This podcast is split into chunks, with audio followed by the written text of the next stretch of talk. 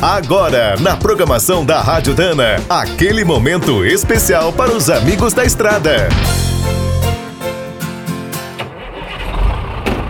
Está começando mais um minuto do caminhão. Fique por dentro das últimas notícias, histórias, dicas de manutenção e novas tecnologias. Como um caminhão chega a rodar por várias décadas antes de ser aposentado, muitas vezes o seu trabalho muda ao longo do tempo. Um graneleiro, por exemplo, pode acabar puxando uma cegonha, e também são comuns as trocas de motores, câmbios e eixos. Nessas situações, uma dúvida que aparece com frequência é sobre a melhor relação para o diferencial: curta, média ou longa.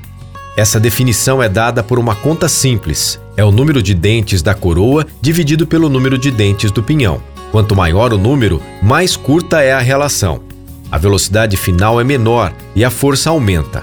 Ao contrário, o bruto fica veloz e mais fraco. Parece algo simples, mas achar a relação ideal exige certos cuidados. Primeiro, descubra quais opções existem com peças de qualidade. Depois, com a ajuda de um especialista, faça as contas. Considere a carga, os dados do motor e do câmbio, o tipo de redução e os pneus. Na troca, a oficina deve fazer o trabalho dentro dos padrões originais. Nunca deixe alterarem o diferencial com o uso de torno e solda. Outro cuidado importante é com os caminhões que têm mais de um eixo de tração. Nesses casos, é preciso fazer a mudança em todos. Quer saber mais sobre o mundo dos pesados? Visite minutodocaminhão.com.br. Aqui todo dia tem novidade para você.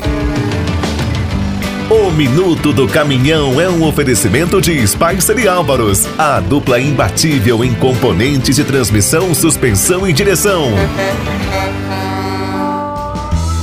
Quem é do trecho já sabe. Para ficar bem informado, a Rádio Dana é sempre a melhor sintonia.